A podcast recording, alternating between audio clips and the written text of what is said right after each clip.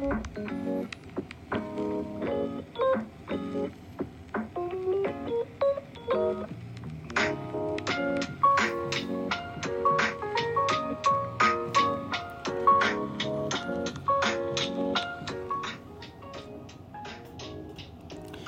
はいどうも、ミドル巨人くんザボでございます。えー、この番組ミドル巨人くんは巨人おじさんザボが巨人を語る番組でございますが、今日は非野球会をやってみたいかなというふうに思っております。一つよろしくお願いします。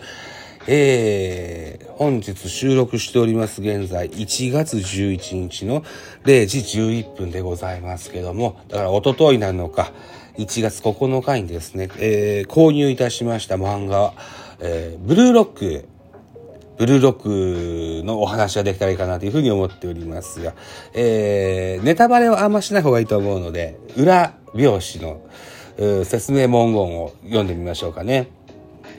夢だったはずだろう、世界一。エゴイストストライカー300人集結。2018年ワールドカップ日本代表ベスト16敗退。これを受け、日本フットボール連合は、ワールドカップ優勝のため300人の高校生フォワードを集めた育成寮ブルーロック。ブルーロックというのは漢字で青い監獄と書きます。これを設立、コーチを務めるエゴ人パチは、日本に必要なのはエゴイズム、エゴイズムに溢れるストライカーだと断言。無名のフォワード、潔いちたちは、己をエゴイストに変える蹴落とし合いのトレーニングに挑む。くたばれ日本サッカー、もう一度夢を見るためにというような、えー漫画でございます。原作、金城宗行さん。漫画。野村祐介さん。野村祐介さん。同姓同名で広島東洋カープにピッチャーいますね。漢字が違うんですよね。カタカナのの、に村で優しい助。紹介の会ですね。と書いて、野村祐介さんが漫画を担当されます。はい。えー、金城さん。僕はサッカーが大好きです。漫画も大好きです。そんな脳みそから生まれた作品です。よろしくお願いいたしますと。野村祐介さんの一巻です。サッカーが好きな人にもわからない人にも楽しんでもらえるように頑張りますと。みたいな、あー作者コメントが出てるんですけども、確かにね、サッカー知らん人でも楽しめます、これ。あのね、そもそもですよ。僕は、現在46歳ですよ。えーで、小学校ぐらいの時にやってたテレビアニメ、いろんな有名作品ありますよ。えー筋肉マンもそうでした。北斗の拳もそうでしたが、その中にの一つに、キャプテン翼ってありました。ね、キャプテン翼、背番号10、大空翼くんですよ。ね、えー中盤、いわゆる今で言うとこの中盤の底というあ前,、えー前線の底というかトップ下というかあまあミッドフィールダーですよそれが影響してかしないのかわかりませんとにかくキャプテン翼っていうのは非常にこう日本を代表する世界でも多く愛された作品になってるんですけどもそれが功を奏してかどうかわかりませんけど中盤に日本のサッカー選手っていうのは才能が集まるという傾向にあるというようなものを昔から文言として取り上げられます。特に2002年行われました日韓ワールドカップ、えートルシエ監督が率いた、えーっと、日本ね、えー、侍ジャパンとは言わないよね。トルシエジャパンっていうか、当時ね、うん。黄金の中盤なんて言われまして。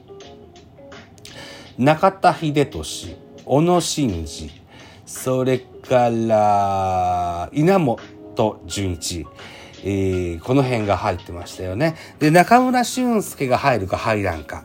トルシ、えーっと、トルシの杉をに担当になったジーコの時には確か俊介も入ってたんじゃなかったかな。いうような。とにかく、うそうそう、中村俊介も、年末の、あ、年始か、年始の、今田耕司の、あのースポーツ系のバラエティ番組で、えー、パーフェクトを達成したのかな？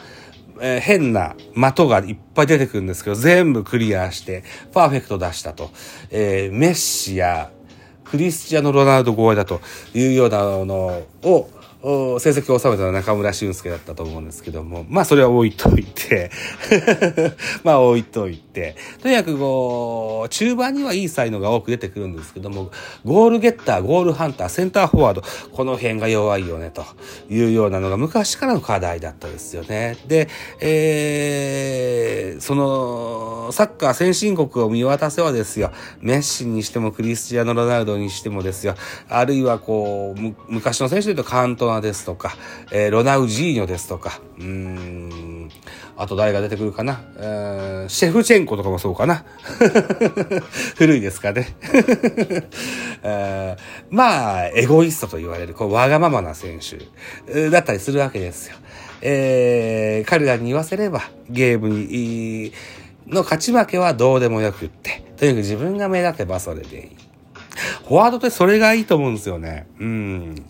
そう。それは、あのー、まあ、自分を売り込む、うん、大きなビッグサラリーを獲得するためにっていう部分もあるかもしれませんけども、えー、それよりも何よりも、点取り屋の本能というか、そんなような部分が多くあるのかなというふうに思うんです。このブルーロックの漫画の中にも出てくるんですよね。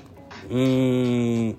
象徴的な選手として、オリジナルキャラクターでノエルノアなんていう選手も出てきますけども、実名も出てくるんですよ。例えばエリック・カントナですとか、うん。あと誰があったかな？ペレもあったかな？あ、ペレもいますね。ええー、この間亡くなられましたね、ペレね。そういや、ノリさんが自分のサインは、えー、自分のサインとそれからペレのサインを両党使いしてたけども、これからはペレ一本でいきますって言ってましたね。木梨憲武のサインはペレ一本になるそうですよ。まあそれを置いといて、とにかく、例えばこのエリック・カントナ実在した選手です。えー、イングランドだったかな？違ったかな？えー、チームなんかどうでもいい。俺が目立てばそれでいいと。あるいはペレ。ペレは世界一のフォワード、世界一のミッドフィルダー、世界一のディフェンダー、世界一のゴールキーパー、どれを聞かれても自分だと答える。なんていう発言されたこともあったんですかね。えー、この漫画にはそのように書いてありますよと。はい。いた形ですね。うん。